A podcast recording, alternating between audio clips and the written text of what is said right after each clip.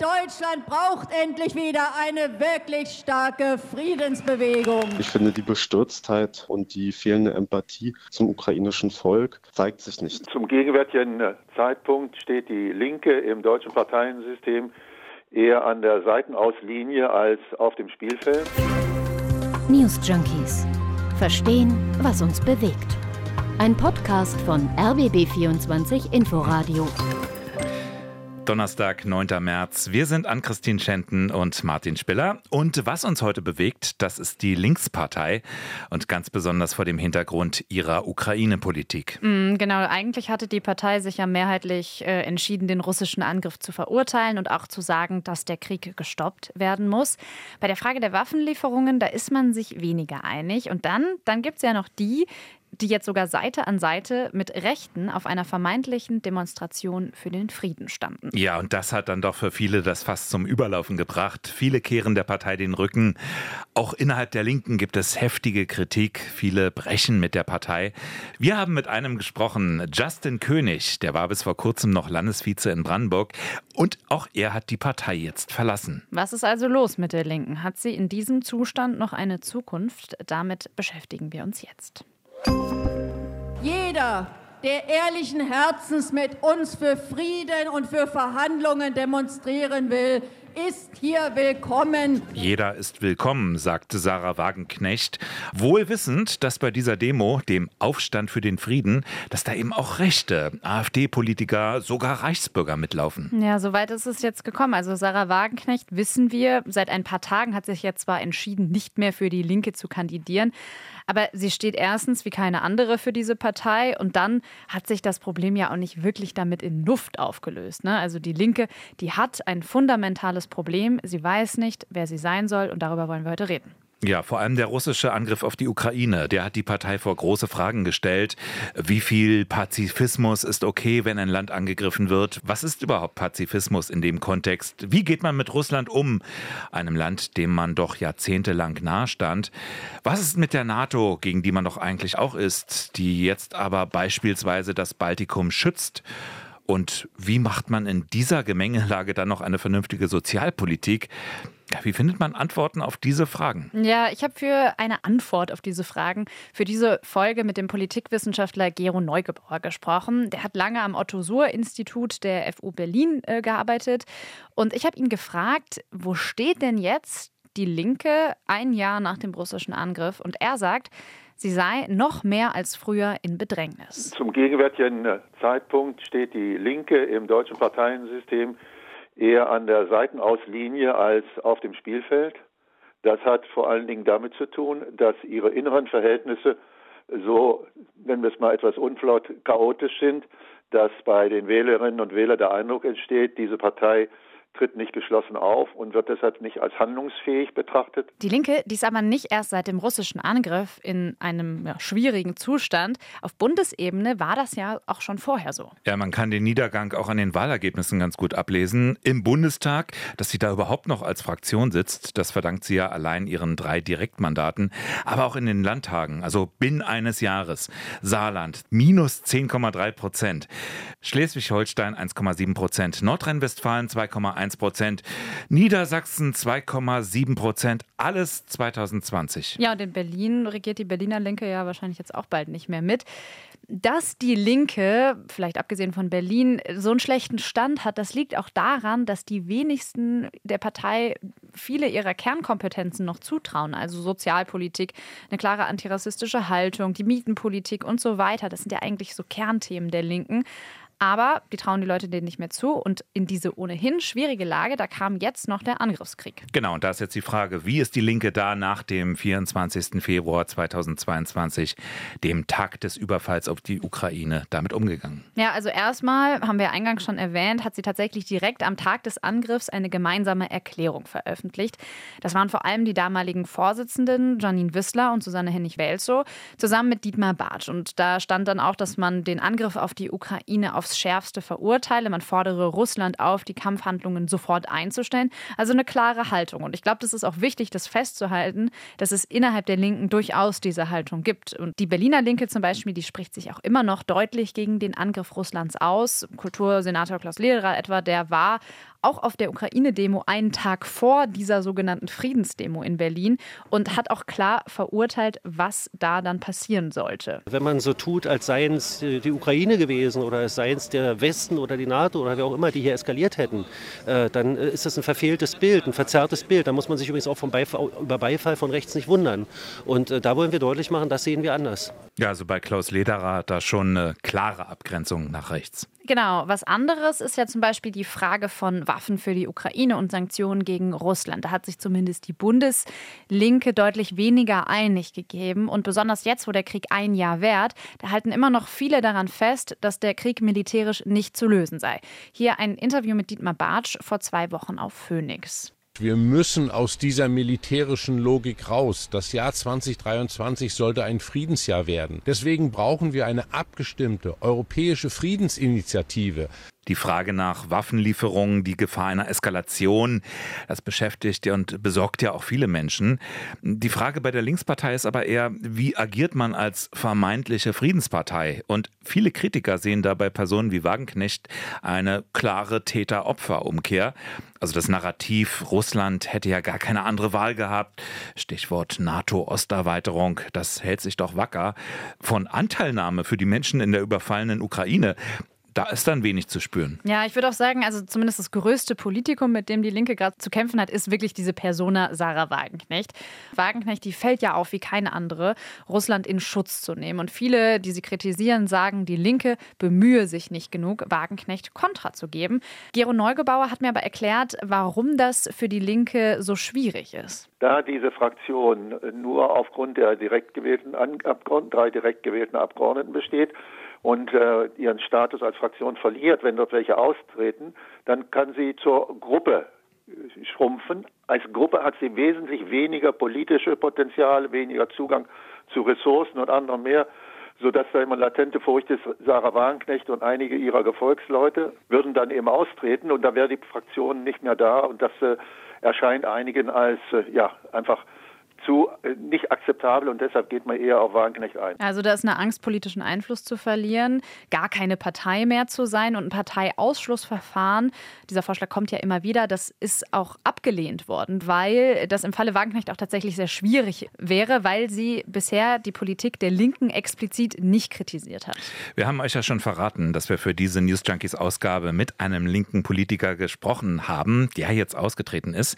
Und zwar Justin König. Der war bis vor kurzem stellvertretender Landesvorsitzender der Brandenburger Linken, war jahrelang aktives Mitglied und jetzt aber mit der Friedensdemo, mit der fehlenden Abgrenzung gegen rechts, da ist für ihn ein Punkt überschritten. Wir hatten ja jetzt jüngst sozusagen den Jahrestag auch des russischen Überfalls, ähm, sozusagen ein Jahr Krieg ähm, in der Ukraine. Und äh, ich finde, dass die Partei sich ähm, davon nicht klar genug abgegrenzt hat, beziehungsweise in dieser Frage nicht klar auf Seiten der Ukraine stand. Ja, das war das letzte Zeichen. Aber wir haben in dem Gespräch mit Justin König auch gemerkt, das war für ihn eine wirklich emotionale Sache. Also dieser Austritt, der ist ihm nicht leicht gefallen. Der redet da von seiner politischen Heimat, die er im Prinzip verloren habe nach vielen Jahren. Aber angesprochen auf das letzte Jahr, da sagt er eben auch, die Linke, die hätte einfach nicht an ihrem anfänglichen Bekenntnis zur Ukraine festgehalten. Ich finde die Bestürztheit und die fehlende Empathie zur Ukraine und zu, zum ukrainischen Volk zeigt sich nicht mehr so, wie ich mir das wünschen würde. Hm. Übrigens war Justin König auch auf der Demo von Wagenknecht und Co., vor allem um sich einfach selbst vor Ort ein Bild zu machen ja, kann leider nur bestätigen, sozusagen, was in den Medien lief, was aber witzigerweise die Demonstranten ähm, vor Ort ganz anders sehen. Ähm, man hat ähm, Fahnen ähm, gesehen, ähm, Amigo Home von Compact und äh, so ein rechtes Magazin. Ähm, man hat AfD-Politiker gesehen. Also wer sozusagen, wer blind sozusagen für den Frieden demonstrieren wollte, der konnte das an dieser Demonstration.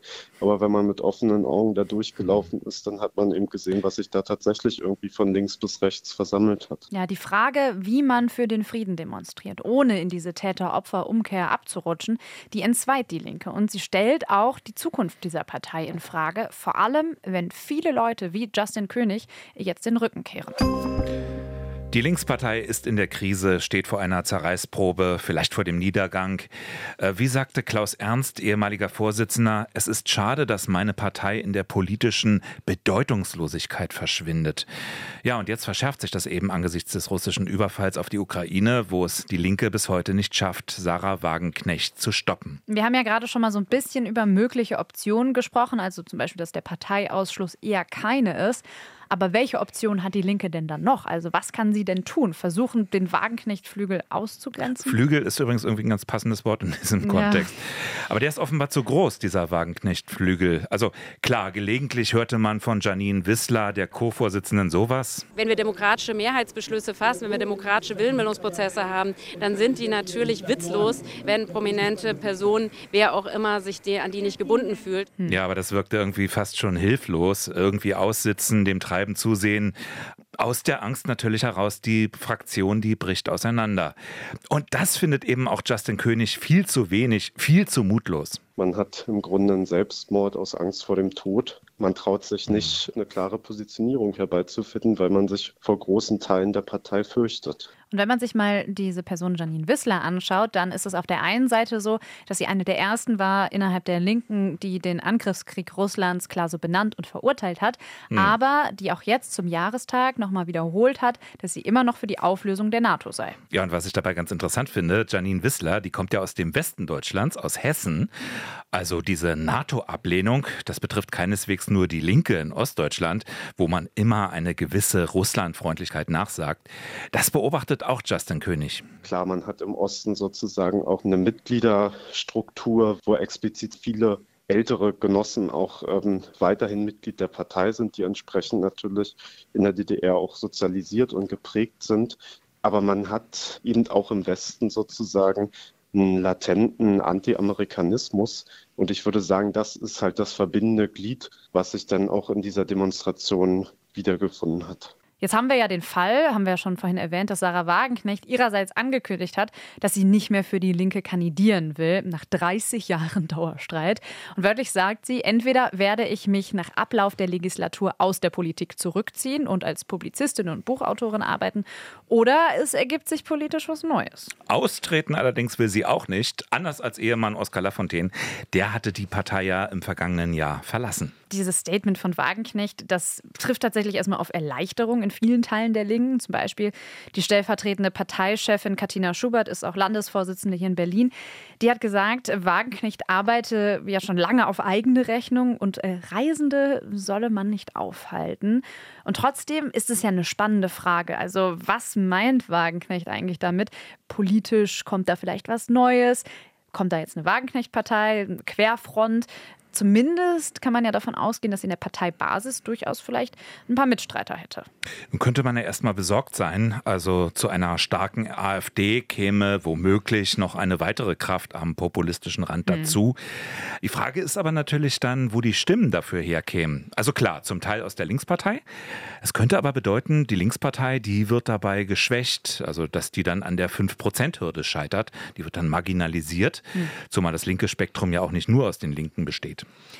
Ja, und wir haben ja auch schon mal gehört, Gero Neugebauer, der sagt ja auch, es gibt so eine Angst innerhalb der Linken, äh, dass das mit der Fraktion dann auseinanderbricht. Also würde Wagenknecht die Bundestagsfraktion verlassen und würden ihr nur zwei Abgeordnete folgen, dann würde die Linke ihren Fraktionsstatus verlieren. Das ist ein Problem. Genau. Viele Stimmen für eine Wagenknecht-Partei, wie auch immer die dann heißen würde, kämen aber vor allem aus der AfD.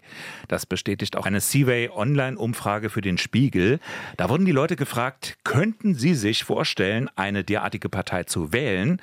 Und 64 Prozent der AfD-Anhänger sagen ja. Bei der Wählerschaft der Linken waren es 53 Prozent. Ja, Wobei hier ja. übrigens doch dann auffallender Ost-West-Unterschied zu verzeichnen war. Im Westen, da waren es nämlich 19 Prozent, die gesagt haben, ja, könnte ich wählen. Im Osten aber 41 Prozent, hm. also fast jeder Zweite. Also man muss ja tatsächlich sagen, wenn man Sarah Wagenknechts Rhetorik mit der der AfD vergleicht, dann ist das nicht so wirklich voneinander zu unterscheiden. Also wenn Wagenknecht auf der Kundgebung von der dümmsten Regierung Europas spricht, dann ist das stilistisch auf AfD-Niveau. Ja, oder nehmen wir mal einen ihrer Fans. Dieter Dehm, der war ganz früher mal in der SPD, der saß bis vor kurzem für die Linkspartei aber noch im Bundestag. Und der hat in einem Videoformat, einem Interviewformat von RT Deutsch, also diesem russischen Staatssender, ähm, da hat er ein Interview gegeben und das war Verschwörung pur. Ja. Lügenpresse, Kampf gegen US-Imperialismus, alles drin. Und dann faselte er da von einer Arbeitsgruppe von mindestens sechs Leuten beim Bundesnachrichtendienst, also das wusste er auch ganz genau, die die Aufgabe hätten, den Ruf von Sarah Wagenknecht zu zerstören. Also es klang schon nach Satire. Wobei man natürlich da anmerken muss, gegen dem, da hat die Linke tatsächlich schon ein Parteiausschlussverfahren eingeleitet. Und das war nämlich, nachdem er Putin als großen Staatsmann gefeiert hatte. Also immerhin bei dieser Persona, da wurde man dann doch aktiv. Aber man erkennt eben durchaus ein Potenzial mit gewissen Schnittmengen. Also diese Russland-Verklärtheit, vielleicht auch die Kritik an der Migrationspolitik. Hm, trotzdem wäre es ein weites Spektrum für eine Neugründung, glaubt Politik Politikwissenschaftler Gero Neugebauer. Das reicht von nationalen konservativen Positionen bis hin äh, zu linken sozialdemokratischen Positionen. Und das ist dann sehr schwierig, unter diesem Aspekt eine Partei zu versammeln, die dann ja quasi als eine kleine Volkspartei auftreten muss. Und das andere, nach meiner Einschätzung fehlen Sarah Wagenknecht schlicht und einfach die organisatorischen Ressourcen und Potenziale und sie selbst ist äh, als Parteiführerin möglicherweise auch nur geeignet für Parteien, in denen nach einer eindeutigen Führungsfigur verlangt wird. Ja, und wenn man einige Neugründungen der letzten Jahre betrachtet, also Parteien, die sich auch abgespalten hatten, zum Beispiel von der AfD, die Blauen von Frauke Petri oder die Partei von Bernd Lucke, die zweite Name habe ich vergessen. Also Alpha oder so. Genau, also das waren immer so Splitterparteien, die dann auch ganz schnell wieder verschwanden, von denen man nie wieder gehört hat. Und deshalb glaubt auch Justin König nicht, dass Sarah Wagenknecht es wirklich darauf ankommen lässt, eben auch wegen dieser dieser organisatorischen Herausforderungen? Ich glaube, dass ihre private Situation einfach dem entgegensteht, diesem großen Projekt dann nochmal neu politisch auch tätig zu werden.